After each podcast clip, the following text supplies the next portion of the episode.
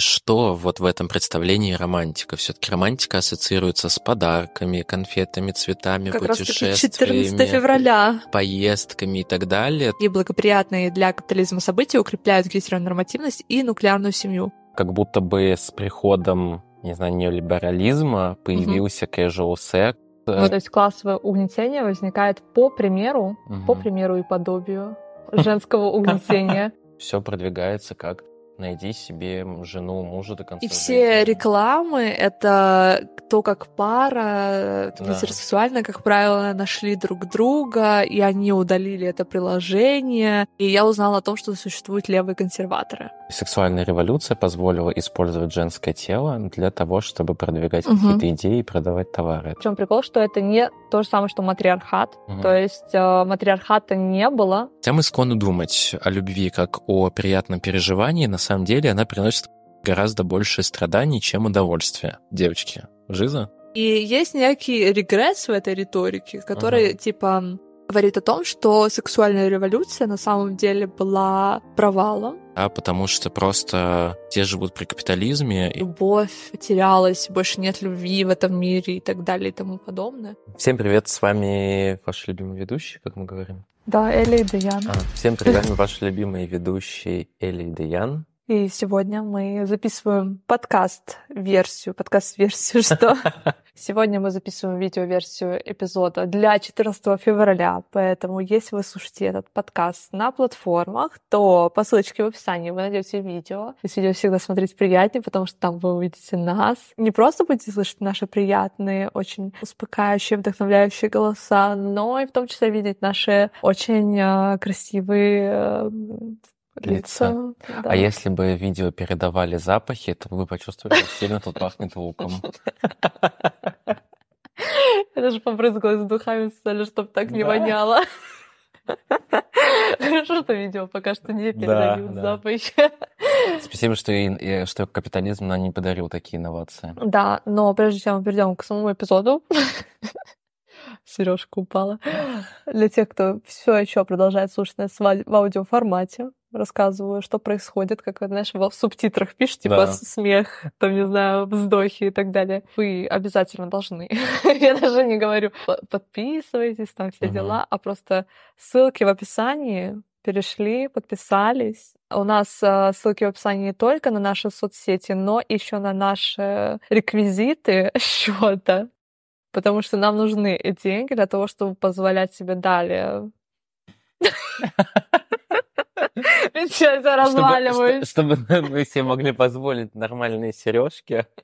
Да, они эти с... Я вот я, я сегодня дизайнеру заплатила вот за прошлый месяц 20 тысяч рублей. Пиздец. Да. Ну вот такие вот дела. Это еще не без учета того, что сколько стоит эта квартира. Да. да, короче, денег много уходит на подкаст, поэтому даже пару евро в месяц, в день, в секунду, это было бы уже большая помощь для нас. Я, если что, давайте я просто такая. Какая... Выпуск 14 февраля. Я готова на все ради денег. На капитализм. Да-да, буквально. А, ну, в общем, короче, да, обязательно поддерживайте нас, потому что... Потому, потому что деньги всем нужны. Ну, все, мы... хватит о деньгах, мы все-таки не за этим да, сюда мы, пришли. мы сегодня пришли за любовью, а не за деньгами, да? Пожать руки всему миру, держать через весь мир. Мы пришли записывать выпуск 14 февраля. И прикол. Мы в... В чем прикол? Я не знаю, зачем я это сказала. В общем, в прошлом году мы записывали тоже специфический выпуск к 14 февраля. И мы записывали про полиаморию и концепт моногамии, э, полигинии и так далее. И, короче, все, что с этим связано. Но это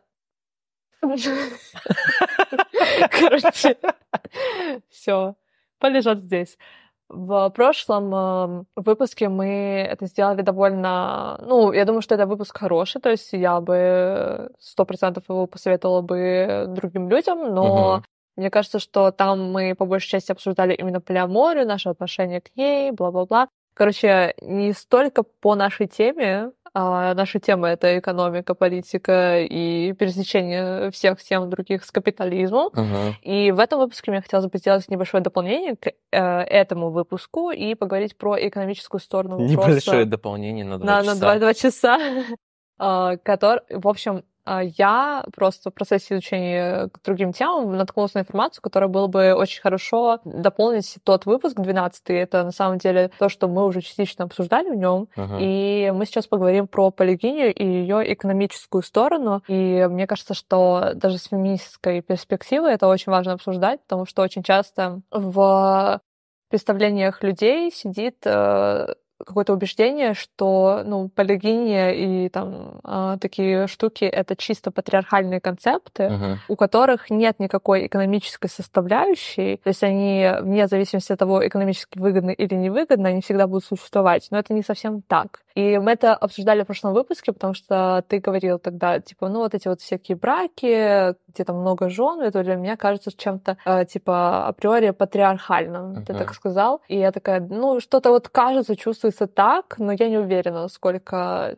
это еще не накладывается на наше представление о колониальное, да, потому Да. что, да, браки распространены такие, по большей части, не в европейских странах, и вообще в европейских странах, по идее, не должно быть, потому что они нелегальны. Ну вот, собственно, мы это обсудим. Что мы еще сегодня обсудим? Мы сегодня обсудим еще отношение к сексуальной революции со Мгм. стороны леваков, потому что это та тема, которая, к сожалению, тоже я не очень согласна, как это освещается. И последнее, что мы обсудим немножечко, это романтическую любовь и то, как романтическая любовь, этот концепт, он связан с капитализмом. На самом деле, вот эти две последние темы будем обсуждать в, меньше подроб... в меньших деталях и Да. подробностях, чем первую. Вот, но надеюсь, что получится интересно. Смотри, мы в прошлом выпуске обсуждали Фридриха Энгельса. Я говорила, что он писал о том, что о происхождении частной собственности, да, семьи Мгм. и государства, да, эту работу я упоминала. Мне так странно с тобой, знаешь... м, Да, мы такие, знаешь, ты на серьезном. Не, просто мы с тобой как бы друг с другом говорим, но говорим не так, как мы с тобой разговариваем. То есть Да, да, чувствуется, что это на запись. И так странно, да. Как будто мы с тобой не знакомы. Да, да, да. Я такая, знаешь, ну помнишь, мы говорили, да, тут, тут, тут, тут, тут, смотри. Да, и мы говорили о том, что Энгельс про это писал, и эту тему мы не очень хорошо осветили, на самом деле, в предыдущем выпуске. Я говорила там о том, что, ну, вообще, если прослеживать через историю, то моногамия, полигиния, они были выгодны в тот или иной период в зависимости от экономических обстоятельств людей. И как раз-таки в чем прикол работы Энгельса, что это один из первых э, людей, кто теоретизировал о том, как возник патриархат и как он связан с экономикой. И Энгельс, вот что он рассказывает, э, расскажи нам, пожалуйста, поведай. Но он рассказывает о развитии семейных структур. То есть Энгельс изучает, как семейные структуры менялись в зависимости от экономической и социальной, от экономических и социальных условиях, особенно при переходе от первобытного коммунизма, в том плане, когда были коммуны, да, когда были все рабочими, к патриархату и моногамии. А также происхождение частной собственности, потому что в целом частная собственность возникла вместе с развитием аграрных обществ, последующим накоплением богатства, и вот это и и привело к изменениям в социальных э, и семейных отношениях. Ну, конечно, государство. Ну, конечно. Вводные слова. Ну, конечно.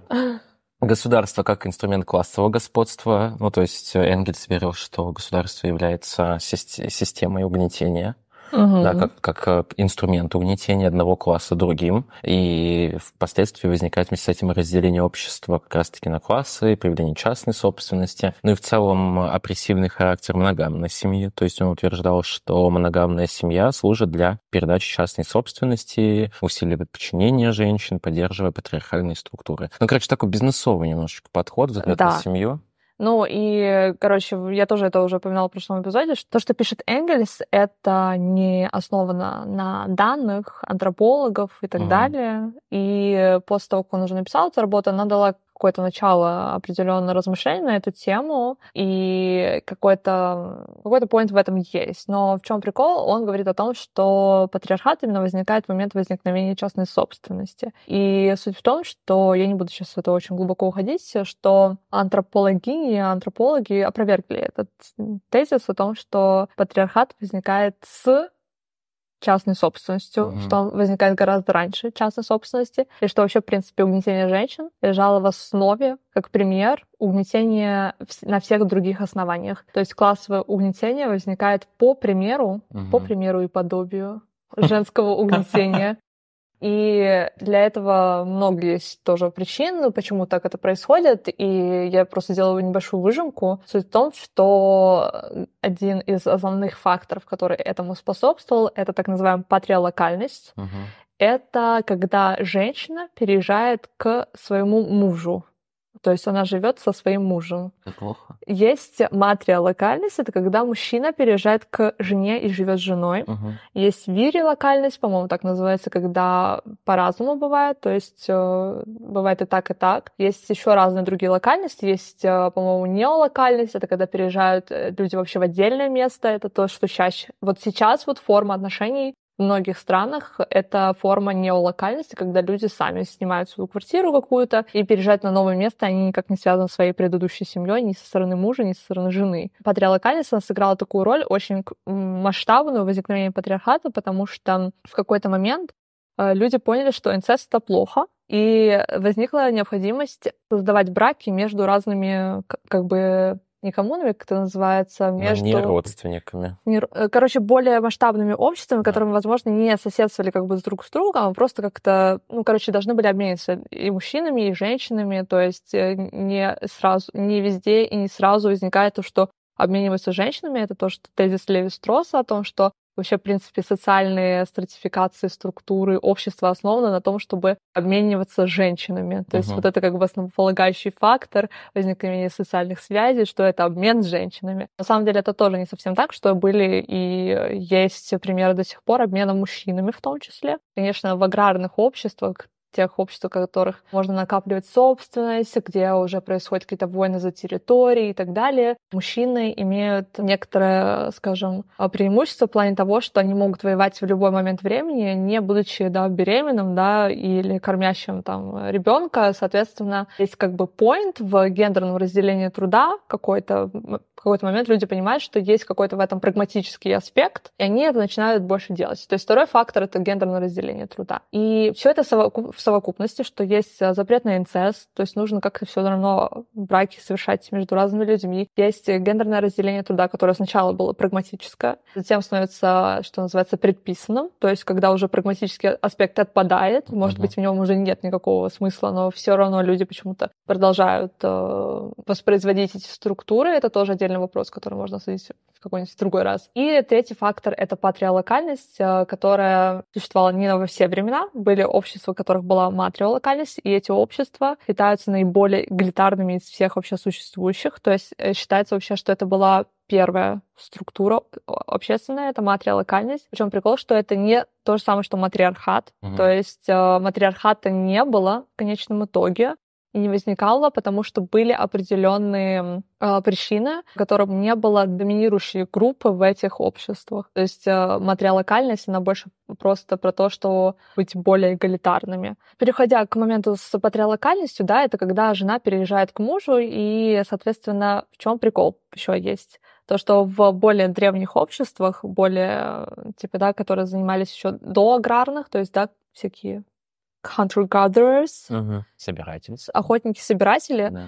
часто женщина выполняла всю ту же самую работу, что и мужчины, и даже больше. То есть прикол в том, что на самом деле в многих обществах, первых аграрных обществ и до этого, да, охотники-собиратели, женщины на самом деле всегда выполняли больше работы, чем мужчины, потому что они выращивали детей, они собирали еду, они охотились в том числе. То есть это mm-hmm. тоже очень распространенное убеждение, что женщины никогда не охотились, женщины всегда охотились. Но мужчины с изобретением а, определенных инструментов, да, а, а, оружия, им стало легче охотиться на очень крупную добычу. То есть они могли принести за раз очень крупную добычу, которую нельзя было съесть за раз. Но в целом, в общем, как бы постоянное пропитание и всякие такие штуки обеспечивали именно женщины. И женский труд изначально в более примитивных обществах, скажем, примитивных тоже так здесь такое, конечно, в кавычках, он был важным.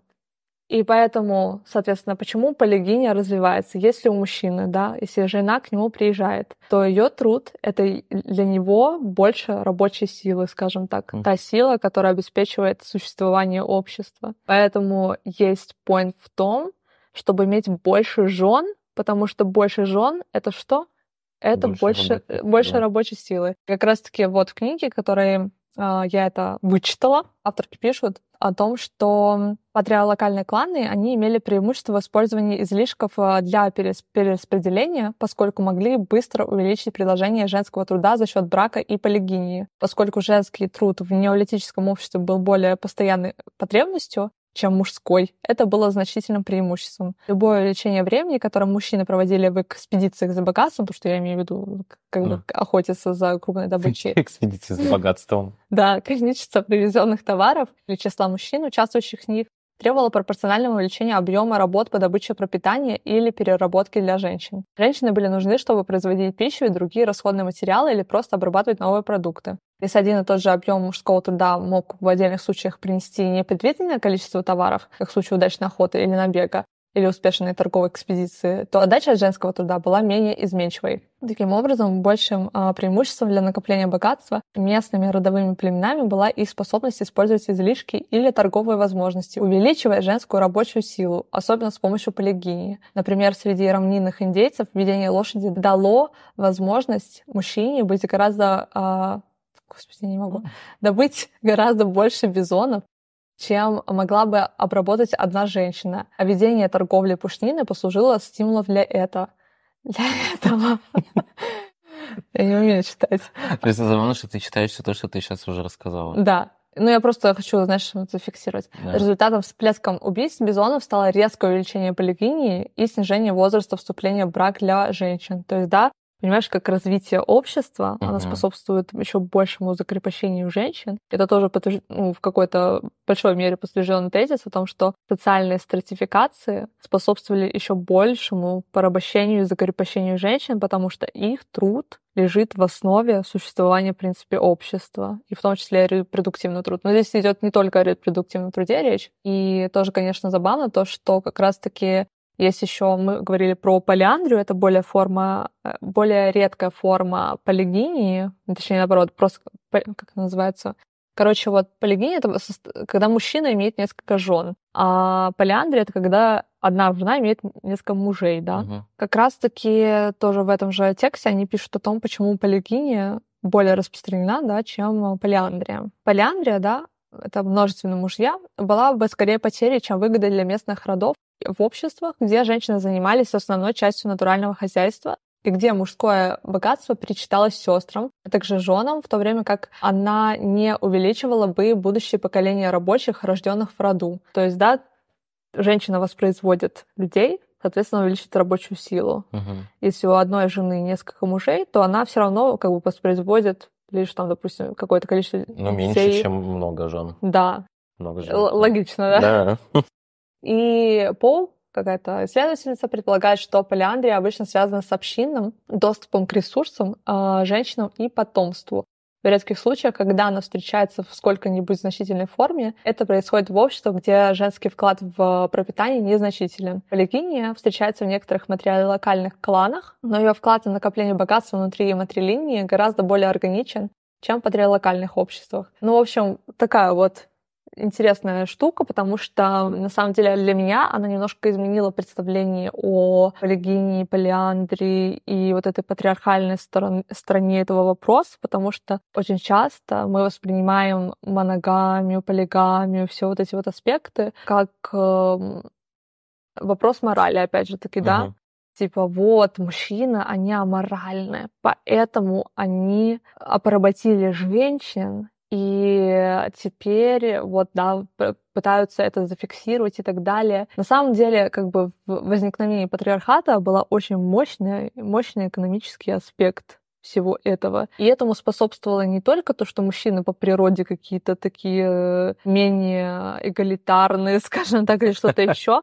а просто этому способствовали еще дополнительные условия, как климат, то, что... Ну, короче, те вещи, которые от них тоже в том числе не зависели. Скажем, это не то, чтобы типа а оправдание, что ну это хорошо, что существует патриархат в этом стиле. Скорее просто, что видеть эту экономическую сторону очень важно, если мы хотим действительно разрушать эти структуры, то без патриалокальности, без разрушения патриархальности, патриалокальности мы не можем разрушить патриархат. И тоже очень интересный пример из подкаста «Вот из Politics» был как раз-таки он говорил о том, что в Китае, где, по сути, довольно коммунистическая политика в отношении семьи, ну, то есть они пытаются да, как бы освободить женщину от, от патриархата и так далее. Что там происходит? Там, по большей части, все женщины переезжают к мужу после того, как они выходят замуж.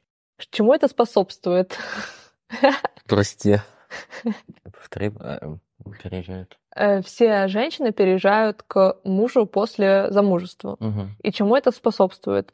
Потому что женщина, она попадает в общество, где у нее нет никаких связей, да, это не ее семья, они ее не знают. Зачем им защищать ее, допустим, от каких-то конфликтов, да, когда мужчины между собой связаны в этой семье, то они будут как бы друг за друга, потому да. что они знают друг друга всю свою жизнь. Это как раз-таки весь point патриалокальности, что соединять мужчин, чтобы они могли доверять друг другу, и они могли с друг, ну, как бы на одной стороне воевать. Да. И, собственно, как раз-таки в этом случае, когда женщина переезжает к мужчинам, то у нее нет никакой общности с другими женщинами, которые в этой семье. Они не будут за нее вступаться, у нее нет доступа к оружию, то есть со временем мужчина начинает понимать, что если я сейчас побью свою жену, то она мне ничего не сделает. Если я запру ее дома, она мне ничего не сделает. Другие угу. женщины не будут за нее вступаться, потому что они сами боятся, зачем нам создавать эти конфликты, проблемы. И китайское государство, что оно делает? Оно занимается образованием. Оно нейтралитирует патриалокальность, несмотря на то, что они типа коммунистическое государство, угу. которое, по идее, должно придерживаться материалистического подхода и традицировать, да,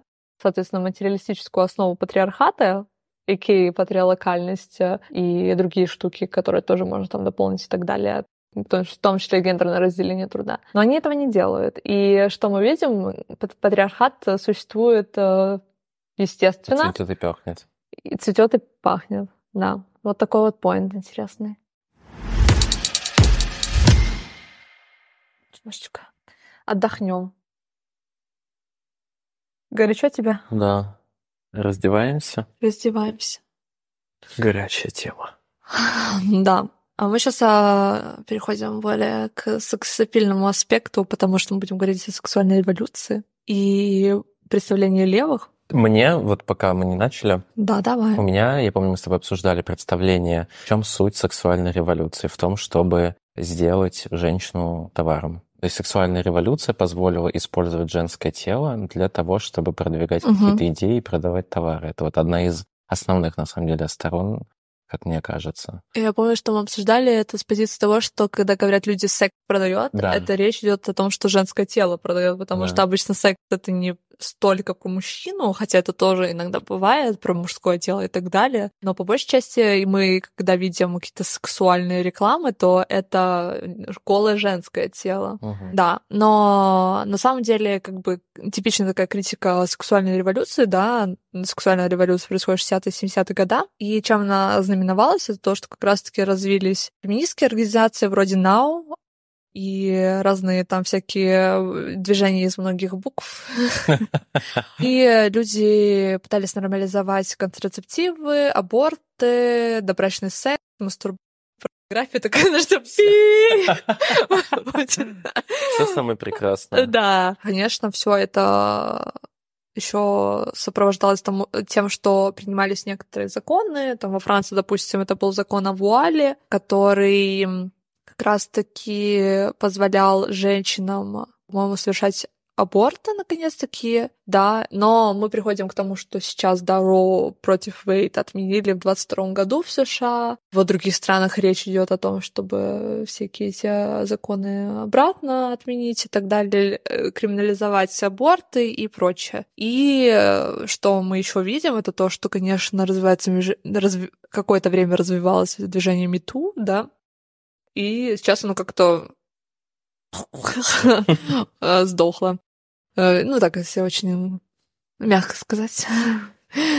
Да, и все, что мы видим сейчас, по большей части, это там говорят про консент, типа да, это да, не, это, это нет и так далее. А всю эту революцию очень сильно критикуют, и я очень часто видела со стороны левых критику, и довольно забавно, что мое мнение на самом деле изменилось после того, как я прочитала книгу Алисы Капелла «Коллапс феминизм», потому что она критикует там Еву Илус, которая повлияла очень сильно на то, как Лева воспринимает э, сексуальную революцию, и я узнала о том, что существуют левые консерваторы. Я такого не знала. Ну, то есть есть более консервативные левые внутри движения. То есть это, знаешь, как бы такой спектр внутри движения, и их суть заключается в том, что они говорят о том, что сейчас нет любви, о том, что сейчас только вот э, поебушки вот эти все в тиндерах и прочих приложениях, и что нам нужно вернуться к тому, как было раньше, чтобы вот была романтика, любовь и прочее, моногамный брак, ну, то есть они как бы действительно очень сильно топят за то, да. чтобы как бы придерживаться моногамных отношений. И даже вот я помню, я точно не знаю, не нашла эту цитату в итоге, в Capitalism Desire, книгу, которую я цитировала уже в другом выпуске много раз, в других выпусках, в главе про любовь, там автор вообще, в принципе, пишет о том, что моногамия, возможно, это единственная форма отношений, которая антикапиталистично. То есть вот такой вот point. И есть некий регресс в этой риторике, который, ага. типа, говорит о том, что сексуальная революция на самом деле была провалом. Единственное, чего, что произошло, это становление вот этой формы случайного секса, открытых отношений, непостоянных браков, что это неолиберальная философия, частной сферы, и, допустим, там Ирвин Кау пишет в книге «Конец любви» о том, что защита возврата к консервативному институту семьи становится при тоталитаризм подрывным актом. Хотя она утверждает, что ее работа не поощряет возвращение к семейным ценностям, трудно поверить ей, учитывая, что как и Хао, так и Луз романтизирует семью как очаг сопротивления и на протяжении всей своей книги ситует на ее распад под воздействием сил капитализма. И еще Илус, она пишет, э, ну, она там приводит, короче, типа, а разговор с какой-то девушкой, и она попросила ее описать, как происходит типичная коммуникация в Тиндере. И она там описывает в стиле, что я пишу, мы сразу же договариваемся, где мы встретимся, сразу же обговариваем, что как только мы встретимся, мы пойдем там куда-то делать э, всякие вещи, то есть как бы вообще сразу. И uh-huh. это абсолютно нормально, типа, uh-huh. что вот сразу встречаемся, сразу идем делать эти все дела. И авторка Алиса, она как раз-таки пишет о том, что, типа, я ни разу в своей жизни не сталкивалась с таким, mm-hmm. чтобы это было нормально, и для меня это звучит как нечто, наоборот, ненормальное и да. до сих пор странное. Ну вот, и я, короче, собственно, хотела обсудить этот point, потому что, на самом деле, это настроение очень популярно среди леваков о том, что как раз-таки вся эта тема, связанная с сексуальной революцией, раскрепощением и любовью. Все это плохо, все испортилось, неолиберализм везде и так далее. Вот что ты насчет этого думаешь? Насколько ли э, нужно возвращаться к консервативному институту семьи? Моногамные отношения — это единственная форма антикапиталистичных отношений? И вообще, нужно ли нам отменить э, сексуальную революцию с ее контрацептивами, абортами, фотографией? Нет!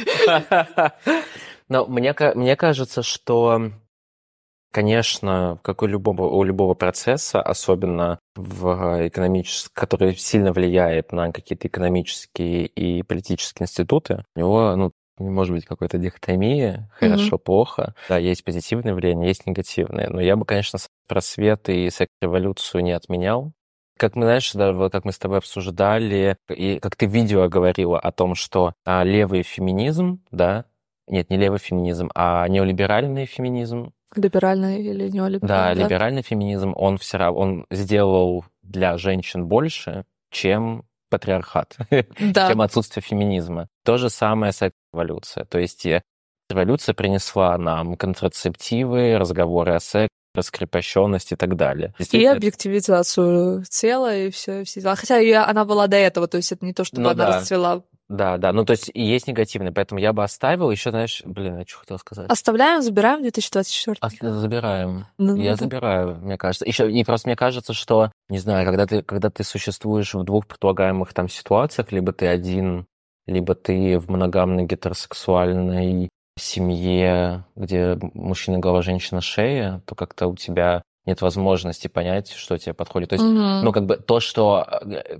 консервативные левые поняли, что им больше подходит концепция моногамной семьи с постоянным партнером, потому что у них был такой выбор, и они слышали, и они могли пробовать. Мне кажется, это важно. Да, и на самом деле, ну, вообще как бы предпосылки вот этой критики ИЛУС о том, что неолиберализм проникает очень мощно в отношения, это, конечно, действительно так. То есть э, здесь э, и приложение для знакомств, и отношение к людям как к товарам. И мне кажется, мы уже обсуждали в каком-то из выпусков как раз-таки комикс э, Лив Стрёмквист «Растает самый красный из роз». По сути, этот комикс написан на основе работы Евы и Луз, и поэтому мне показалось, что это очень важно обсудить Еву и Луз как раз-таки, ее консервативный вот такой вот момент, потому uh-huh. что она действительно очень много каких-то очень странных поинтов вбрасывает, и, да, в частности, потом мы будем в другом выпуске обсуждать ее книгу «Эмоциональный капитализм», и там тоже есть очень много поинтов, которые я нахожу очень спорными, и как раз-таки это важно вот именно эту критическую сторону показать, что вот не все, что пишут левые социологи, психологи и так далее, которые популярны, это так.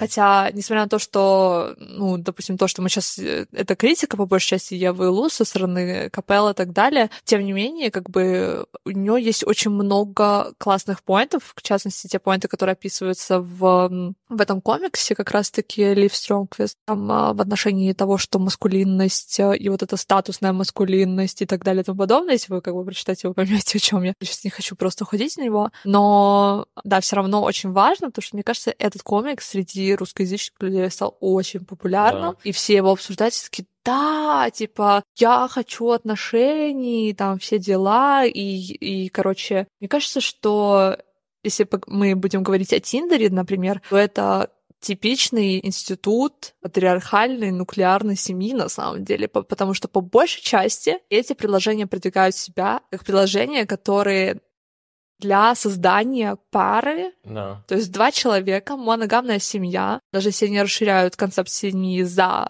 рамки гетеросексуальной семьи, тем не менее, по большей части, это для гетеросексуальных людей. Сейчас подвинула. Ну, и то есть ты там не можешь да, ознакомиться с несколькими одновременно, не знаю, сразу обмениваться с фотографиями, что-то да. обсуждать. То есть это все продвигается как Найди себе жену, мужа до конца И все жизни. рекламы — это то, как пара да. гетеросексуально, как правило, нашли друг друга, и они удалили это приложение. Ну что ж там говорить, вот это тоже амбассадоры и амбассадорки Тиндера. Я вообще как бы своего мужа нашла тоже через Тиндера. И у меня вообще на самом деле не было ни одних отношений, которые я нашла в реальной жизни. Угу. У меня все было через э, приложение, абсолютно все отношения. Но вообще, отношения. кстати, про вот э, гетеронормативность, э, гетеронормативность это по сути тоже такой мощный институт. То есть это не только про то, что мужчина и женщина только могут вступить в брак. То есть это на самом деле целая система ценностей, которая выходит далеко за рамки просто брака и кто в него может вступить. Это также то, как отношения должны проигрываться, то, что есть гендерные ожидания, да, то, что люди... Роли. Да, и как раз-таки то, что э, Капел пишет, она говорит о том, что проблема это не в casual сексе там, или каких-то таких э, моментах, связанных э, с раскрепощением, потому что Илуск пишет о том, что, например, мужчины на вечеринках тычут своими гениталиями в спину женщин, чтобы показать, что они хотят заняться сексом. Это, это, это пишет, это пишет Илус. Угу. Ну да, я понимаю, что так происходит. Она использует анекдоты, это типа, знаешь, да. в этом стиле. И она определяет таким образом случайный секс как э, символическую стратегию по десингуляризации сексуального партнера. Что бы это ни значило. Когда читаешь, когда читаешь социологов. А, и Капел в ответ на это пишет, что на самом деле вечеринки — это не единственная среда, в которой мужчины считают, что у них есть доступ к женщинам, зависимо от их согласия. Дом, школа, рабочее место, улица, общественный транспорт и другие места, где происходят подобные вещи. Как э, когда я ехала в метро, и мне показали Причинное место. Причинное место. Проблема не в casual сексе. Не существовало мира до casual секса, то есть э, в котором ну. все мужчины были бы джентльменами, ну, да. а женщины не подвергались бы э, насилию и домогательствам. Ну вот мне тоже как раз я хотел сказать то, что как будто бы с приходом не знаю, неолиберализма появился mm-hmm. casual секс, ну, это какой-то бред, реально. И какие-то все эти вот различные формы. Еще до вообще создания классической какой-то присуществующей экономики государства и так далее, было, были насильники по, по полигамии, всякие формы отношений, mm-hmm. и были гендерные роли и, и так далее, и так далее. И еще тоже интересно, что в комиксе Лив Стрёмквиста там как раз-таки такая идея тоже заложена, и она говорит о том, что типа вот до 19 века была был определенный тип любви, что мужчины, они были более эмоциональны, что они больше проявляли эмоции, что они там добивались женщин, какие они все такие были такие эмоциональные, они там, не знаю, писали письма, знаешь, вот это вот Ницше, типа... Слушай, это, это знаешь, какую-нибудь э, женщину из аристократичной семьи так, какую-нибудь уборщицу во дворе. Да, и это сейчас тоже забавно, что, типа, во-первых, э, вот эта идея, то, что пишет Лив Стрёмквист про идею возникновения вот этой новой романтической любви и так далее, в, якобы в XIX веке, на самом деле, с точки зрения исторической, это не так. Я это обсуждала просто со своим мужем, и он сказал uh-huh. мне, типа, ну, вообще-то это как бы не так. Вот с, с точки зрения истории, это было еще да, задолго до этого, это вообще, короче, угу. те, кто будет читать этот комикс, вы должны понимать, что это не исторический источник, скажем так, комикс, и на него нельзя полагаться в том, чтобы угу. действительно какие-то исторические факты достоверные из него получить. И второй момент связан с тем, что действительно то, как они показывают и Лив, как и Луз, изменение романтической любви с временем и с приходом капитализма, во-первых, это не совпадает чисто по, вре- по времени, потому что капитализм появляется задолго до 18-19 века, вообще 15-16 веках появляется и так далее. Суть в том, что, в принципе, не было такого момента, когда мужчины а, действительно добивались женщин, женщины имели власть в сфере семьи как группа людей, то есть какие-то конкретные женщины, возможно, в какие-то исторические периоды и не то, что возможно, а имели Точно, действительно да. определенные привилегии внутри конкретной своей ситуации, скажем так. При этом как группа на протяжении всей истории у них никогда не было никакой власти над отношениями, над своим ну, телом и так далее. И это никак не изменилось сейчас. Просто это приняло другую форму, потому что с развитием прав человека и так далее люди стали понимать, что это не совсем классно, что есть такие жесткие да, формы насилия, и то они продолжают существовать, все те же самые. Да и еще даже наоборот их хотят институционализировать обратно, но как бы это вообще никак не связано с развитием casual секса, скажем так. Casual секс был, есть и будет. И тоже, и как сказать, мне кажется, наличие там casual секса различных форм отношений, ну, всего того, что приписывают как негативная сторона неолиберализма, капитализма и так далее, наличие этих вещей и то, что они будут существовать, не будет подпитывать, что капитализм больше развивается, неолиберализм становится популярнее. Да. То есть все эти системы, они могут существовать и в других экономических, там, политических устройствах, да, и как бы одно другому не мешает. Да, но и как бы, знаешь, черту этому разговору подвести, собственно, если говорить, конечно, об отношениях в эпоху капитализма, неолиберализма, то, естественно, мы видим, что, да, конечно, люди относятся друг к другу как к товарам, по большей части, что, да, найду нового, там, uh-huh. ой, я достойна лучшего и все такое. С одной стороны, да, в конкретных обстоятельствах часто это бывает так. А если э, еще речь идет о женщине, которая да. в отношениях с мужчиной, чаще всего это действительно так, что она достойна лучшего. Но скажем так, э, есть некоторые аспекты этого неолиберализма, который продает о том, что вообще лучше всегда, есть к чему стремиться и так далее и тому подобное. И люди иногда, бывает, бросают своих долгосрочных, надежных, хороших партнеров, потому что им продают идею о том, что есть более сексуальный, более красивый, более умный, более богатый, и что ты с этим встречаешься, он лох и так далее. Здесь еще просто еще накладывается очень много других аспектов, которые мы сегодня не обсуждаем, потому что у нас выпуск по верхам максимально. Но мы открываем много других тем, которые мы когда-то вернемся к ним, а, потому что у нас, как обычно, сериал многосерийный, 500 серий, Просто, знаешь, такие чуваки, как э, Славой Жижик, очень много про это пишут, и как любовь потерялась, больше нет любви в этом мире и так далее и тому подобное. И вот это как раз-таки из-за этих вот штук. Ну, тоже, мне кажется, что любовь, что это какой-то... Любовь — это социальный конструкт. Так это, это вот следующая тема наша. Да. Ну и возвращаясь, да, к Марку, не Марку Фишеру, как его зовут, кто Домагова, ну, который писал «Капитализм и дизайн», у него есть там глава про любовь. В целом, в общем, глава неплохая. Очень интересная, и очень много есть там интересных аспектов, которые я тоже хотела как раз-таки обсудить. Ну вот, и сейчас надо зачитать цитаты, и это сделает Адриана, чтобы я отдохнула. Профессиональный диктор, карта, карта вещей. Превращая любовь в романтику, капиталистическое общество позволяет нам продолжать жевать. Мы можем относиться к объекту любви как к любому другому товару и тем самым избежать его исключительной опасности. Напротив, субъект, переходящий от объекта к объекту романтической жизни, следует логике накопления. Даже если этот субъект избегает капиталистических фантазий и не верит в то, что какой-то один объект будет обладать окончательным секретом, зачастую им движет столь же убедительная фантазия количества. Хотя мы склонны думать о любви как о приятном переживании, на самом деле она приносит гораздо больше страданий, чем удовольствия. Девочки, Жиза? Мы испытываем удовольствие, когда наша жизнь протекает гладко и в относительной безопасности, но любовь всегда скалиста и небезопасна. Романтика не только превращает любовь в инвестицию, но и играет важнейшую роль в развитии капитализма, внушая потребителям, что они могут найти идеальный товар, товар, который создаст для них целостность. Идея родственной души играет важнейшую роль в пропаганде потребления. Если я верю, что в романтической сфере существует идеальный товар, это меняет мое отношение ко всем товарам. Товары становятся более привлекательными в той мере, в которой каждый из них выступает в, в роли идеального партнера. Садись пять.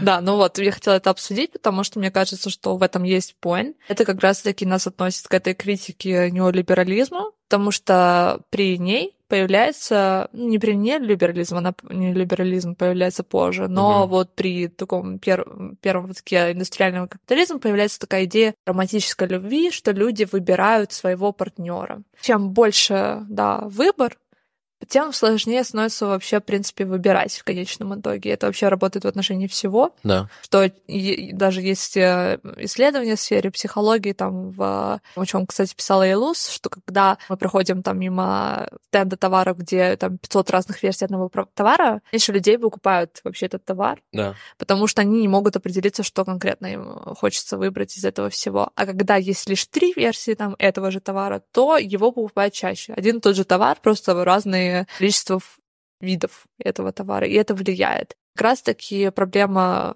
того, что у нас есть, что у нас есть как бы идея романтики, да, то есть как чего-то приятного, то, что он подчеркивает, то, что ожидание реальность. Да, ну просто я еще хотел вот уточнить, что вот в этом представлении романтика. Все-таки романтика ассоциируется с подарками, конфетами, цветами, как путешествиями, 14 февраля. поездками и так далее. То есть э, романтика в далеко не, оно не, не про чувства, оно про то, как ты эти чувства преподносишь, изображаешь и как ты что кому доказываешь. Да, и романтика это вот чисто, да, наверное, как форма, как отношения вот должны быть. Типа, да. это вот как мы представляем свидания, подарки и прочее. Как раз-таки частью этого всего является праздник 14 февраля, да, то есть это, как Алис Капелл пишет, это потребительские события, которые служат для укрепления социальных структур посредством наблюдения. Такие благоприятные для капитализма события укрепляют гетеронормативность и нуклеарную семью. И напоминают, сегодня ты должен любить свою девушку, жену, мать или отца и праздновать ваши отношения. Ну, то есть это вот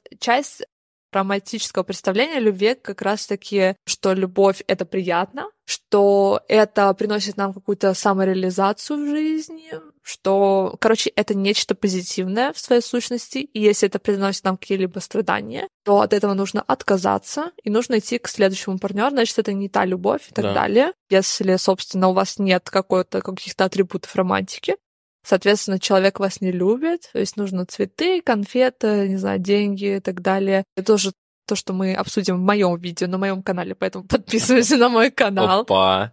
Да, мы хотим обсудить э, как раз-таки на моем канале больше по теме того, что сейчас очень активно есть распространение контента о том, что если ваш мужчина не покупает вам фен Dyson и так далее и тому подобное, расстаньтесь с ним, вы достойны лучшего и так далее, это тоже отдельная тема, которую можно обсудить.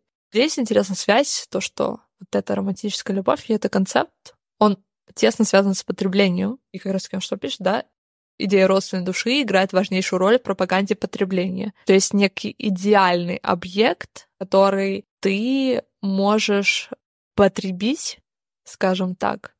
И он служит как бы про идеи, которая, знаешь, как предпосылка идеи того, что ты можешь найти идеальный товар в том числе. То есть если ты, э, также об этом пишет тот, что если ты веришь в идею того, что ты можешь найти идеальную любовь, то ты будешь верить также в идею, то, что ты можешь найти, там, не знаю, любую идеальную вещь, и ты будешь как бы стремиться к вот этой идеальной вещи. Я знаешь, еще о чем подумал? Ну, я это скорее буду рас, рассуж... ну, говорить в рамках все равно гетеронормативной патриархальной системы, угу. но чему вообще возникают разговоры и пропаганда того, что женщине нужно оценивать партнера с точки зрения полезности, романтики, вещей, символов и так далее, а мужчине, например, надо, ну вот тоже со своих позиций. Потому что в текущей как будто бы экономической системе ну, мужчины и женщины, они не могут им гораздо сложнее существовать, да, потому что женщине сложно всем. в плане...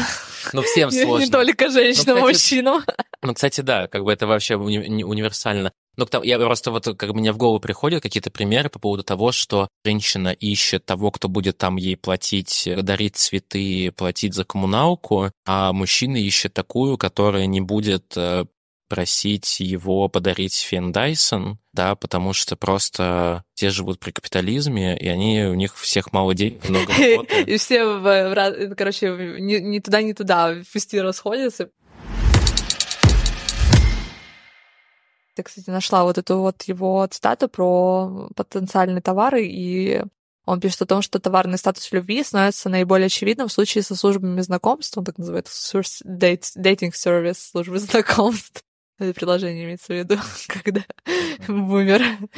Ну ладно, не бумер, он, наверное, миллениал. Это не просто убежище для тех, кто не смог влюбиться самостоятельно и нуждается в помощи. Напротив, собственно, приложение для знакомств представляет собой парадигму любви к капиталистической системе. Его структура настолько значима, что практически невозможно понять, как любовь функционирует в рамках капитализма, не изучив структуры приложений для знакомств. Человек часто обращается в приложение от отчаяния, и именно это отчаяние придает короче, всем этим приложениям откровенную силу. Я представляю себя как желанный и потенциально привлекательный товар. И в этой системе романтика при капитализме — это форма инвестиций, и даже, можно сказать, рискованных инвестиций, какой является иногда романтика. Все это остается в рамках калькуляции рисков и потерь. Любовь же выходит за рамки любых расчетов и заставляет субъекта полностью отказаться от своей идентичности, а не просто поставить на карту свою репутацию или состояние такое вот противостоп противопоставление о том, что цитата была вообще абсолютно не о том, что я хотела сказать, но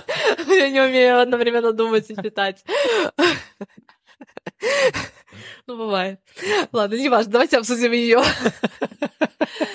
Короче, все, о чем пишут, э, ну, правильно, на самом деле, пишут э, левые критики концепта любви, несмотря на то, что, конечно, многие скатываются не в ту, как бы, степь, в более консервативную тему, что раньше было лучше, хотя раньше не было и раньше не было, что, знаешь, это вот только в каких-то литературных произведениях описывается вот эта любовь, которая, типа, полностью без условий и так далее, но в реальной-то жизни я не думаю, что это действительно было так распространено раньше, как это описывается, там, не uh-huh. знаю, в произведениях классиков. И суть в том, что любовь, она, по сути, требует по большей части отдачи от тебя, э, заботе о другом человеке и концентрации на другом человеке, нежели чем на себе. Что происходит при капитализме и неолиберализме либерализме, это то, что ты превращаешь себя в товар, да. ты должен интроспекцией заниматься постоянно, психологией своей заниматься, постоянно себя прокачивать, делать себя лучше, соответственно, ходить в зал, худеть, там, не знаю, внешность свою поддерживать, чтобы партнер у тебя не ушел. То есть ты не столько для партнера что-то да. делаешь, сколько для себя, по сути. И оцениваешь, насколько этот партнер принесет или не принесет тебе пользу. Да. Такой прям вот,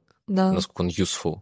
Да, и по сути, конечно, люди ищут э, по большей части то, что их привлекает, да, то есть с позиции, вот у меня есть список критериев, которые я хочу, если человек из них не подходит, то до свидания. Как раз таки суть любви в том, что ты как бы находишь человека, который, возможно, имеет то, что тебе как раз таки вообще абсолютно и не нравится. То, что тебя как бы вот некоторый элемент, чего ты не хочешь, он является элементом любви, то, что есть что-то, какой-то момент резистентности, борьбы какой-то, чего-то, какого-то немного страдания. Не такого, что типа вся, вся жизнь это страдание, угу. но тем не менее все равно это не какой-то стерильный концепт, да. в котором отсутствует э, полностью момент, связанный с... Э, это в том числе какой-то дискомфорт. Понимаешь, о чем я? по-христиански. Мы не консервативные. И потом начинают затирать.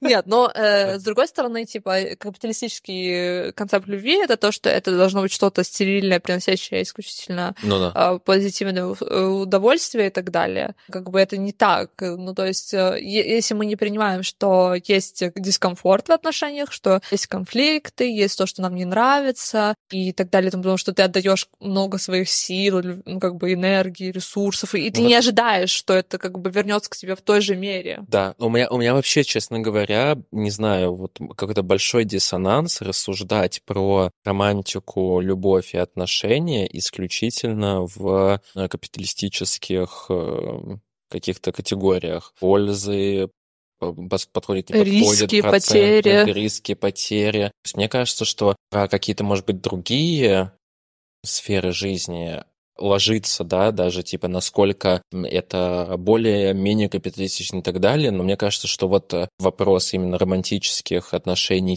построения семьи и так далее, это что-то, ну, должно быть дальше от таких категорий. То есть это должно быть, ну, вот именно на уровне больше чувств да. ощущений. Ну, отдачи какой-то. Отдачи, да. Это должна быть концепция коммунизма, все. Да, мне кажется, да, кстати, концепция коммунизма гораздо больше подходит э, в, в, при описании отношений. Да, не везде больше подходит, ребята. Нежели капитализм. Да, кстати. Да, но на самом деле вот вся эта тема, что касается романтической любви, там много поинтов можно обсуждать, и мне кажется, когда-то мы придем к моменту, когда мы можем сделать отдельный выпуск про это и обсудить там приложения более подробно и отношения современные в плане, там, не знаю, денег и всяких таких аспектов, ну, поднакопим опыта, соответственно, да, своего, расскажем вам, как, что, как обстоят дела. Как тут что это делается? Да, и все, что связано с, а, ну, то, что вот э, там есть понятие гетеронормативности, гетеропессимизма, оптимизма и так далее. Тоже как бы тоже отдельная тема, в которую можно идти вглубь. Нуклеарная семья, да, это тема, которая еще более глубокая, потому что нуклеарная семья, она вообще исконно связано с капитализмом, с развитием экономических отношений. Нуклеарная семья — это, по сути, ну, в какой-то степени экономическое изобретение, потому что она была необходима для того, чтобы изолировать людей uh-huh. от э, расширенной семьи, от их э, каких-то более дальних родственников, разбивать между ними связи и так далее. Это все связано с урбанизацией, с ростом индустриализации, с усилением частной власти мужчины, скажем, в семье, мужа именно, да. Освобождение от власти отца, жены и так далее, что давало женщинам маневр в плане отношений с мужчинами, скажем так. И то есть э, здесь очень много, конечно, аспектов есть, которые мы не покрываем в этом выпуске, чтобы на нас не наезжали, опять дисклеймеры, дисклеймеры, дисклеймеры, что мы будем обсуждать это в следующем каком-нибудь выпуске. Да, я знаешь, что хотел, блин, потерял мысль сейчас, я знаешь, что хотел сказать? Мне кажется, что смещается фокус с, то есть при обсуждении проблем, связанных с построением отношений, смещается фокус от а, косвенных вещей, которые влияют больше, нежели чем прямые. Сейчас объясню, что я имею в виду. Короче, говорят, что вам сложно построить отношения, потому что люди относятся к другим людям как к товарам, mm. да, и рассматривают отношения как вот обмен вещами, поль, полезность и так далее. Да, это есть. Но мне кажется, что, не знаю, вот мне интересно твое мнение, гораздо больше влияет на отношения и является гораздо большей проблемой все-таки какой экономической системе мы живем, то, что мы много работаем, нас изолируют, мы в, как бы mm-hmm. в находимся в соревновательной позиции, люди вынуждены, люди живут от, от звонка до звонка, как бы то есть, мне кажется, как будто бы... То есть, это проблема всех вне mm-hmm. романтики. И как следствие ты не доходишь до как бы этой романтической любовной сферы. Понятно, что как итог ты тоже на, проецируешь на отношения это, но в целом, если бы не было такой системы, да, я понимаю. Ну, то есть ты говоришь о том, что люди не учитывают то, насколько в целом экономические структуры и властные отношения влияют на структуры отношений и их проблемы личностные в отношениях. Да. То есть э, скорее здесь акцент делается на межличностных каких-то моментах, что вот э, проблема в том, что какой-то человек недостаточно там психологически проработан и так далее, но в, на уровне общества, если мы просто серьезно сделаем, да, в отношениях, отношениях. Мы замечаем какие-то вещи, которые влияют извне, и они влияют на всех. Да. То есть здесь как бы ты не то чтобы можешь избежать, ты, наверное, можешь избежать, поняв их, осознав их, но это какая-то супер дополнительная работа, которую не все проделают, и не все к этому придут. И в конечном итоге можно очень сильно влиять на жизнь людей путем того, чтобы вводить какие-то институциональные меры, и они будут влиять на их отношения очень сильно. То есть люди, травмированные капитализмом, неолиберализмом, в своей повседневной жизни, соответственно, им сложнее, к романти... ну, как в романтических любовных отношениях, как в дружеских, строить какие-то более здоровые, возвышенные вещи. Да, вот, наверное... да, да, вот это хотела сказать, сказать как раз об этом, чтобы прийти к размышлениям о том, что любовь — это принятие в том числе того, что нам не нравится, что это не обязательно всегда про какую-то, знаешь, товаризацию, там, не знаю, комодификацию человека в стиле. Вот у человека должны быть такие там какие-то пункты, что иногда бывает то, что э, Слава уже говорит fall in love, это типа упасть в любовь, что это не всегда неожиданное событие что типа, аля, ты не можешь его предвидеть, и ты не можешь его контролировать, и оно да. влияет так сильно на тебя, что оно может всю твою жизнь изменить что они говорят, что пропал этот аспект, а я скорее считаю, что действительно не столько было и до этого,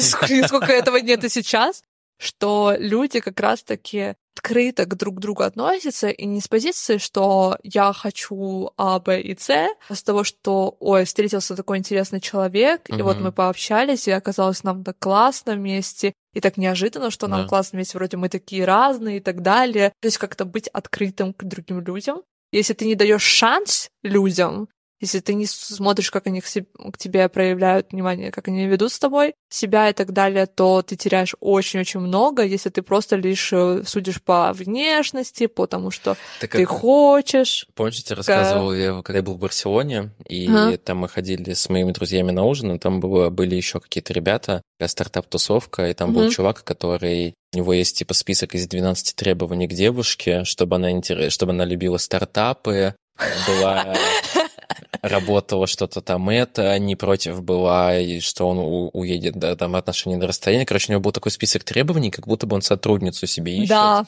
да, вот буквально. Они отношения, вот да. Да, а в итоге то, что ему действительно надо, это, не знаю, это абсолютно не связано вообще ни с этим. Угу. И это может быть вообще что-то рандомное, что просто вот в конкретном уникальном случае совпадет э, с его конкретными желаниями, потребностями. Из своего опыта могу сказать, что а, в, в целом, мне кажется, для людей и в целом, мне кажется, для людей свойственно с разными людьми строить отношения по-разному, потому да. что это разные люди. Да. да, с кем-то ты можешь быть в более не знаю, роли какой-то детской, с кем-то в более взрослой позиции, с кем-то, ну вот понимаешь, да? Ну, по-разному, да. Просто... И поэтому еще странно проецировать свой опыт какой-то, например, с, с рабочей жизни, личной, прошлой жизни, дружеской жизни, а будущие отношения, потому что ты не знаешь, как в итоге это выстроится. Я подумала, что у нас вначале выпуска понятно лукаво. А сейчас пахнет свечами. Мои мысли, когда Даяна рассказывает там концепты любви. Я такая, господи, я же там вырвалась.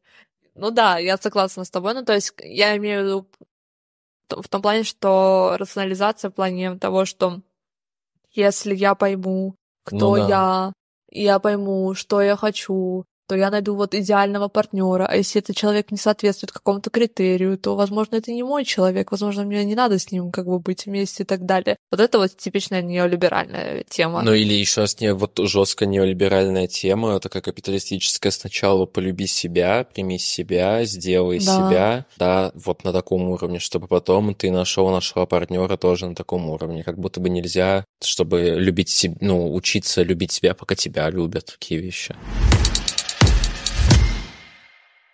Давай Да, это идеальная, да? Точка. Точка. Невозврата. Всех обняли, подняли, поцеловали. Любите, будьте любимы. Не празднуйте 14 февраля. Ну ладно, празднуйте, возможно, но не покупками, а просто. Collect memories, not things. Ставьте лайки нам, например. Это, это проявление любви. Пальцы вверх. Все. Всех подняли, обняли. Всех обняли, подняли, поцеловали. Пока-пока.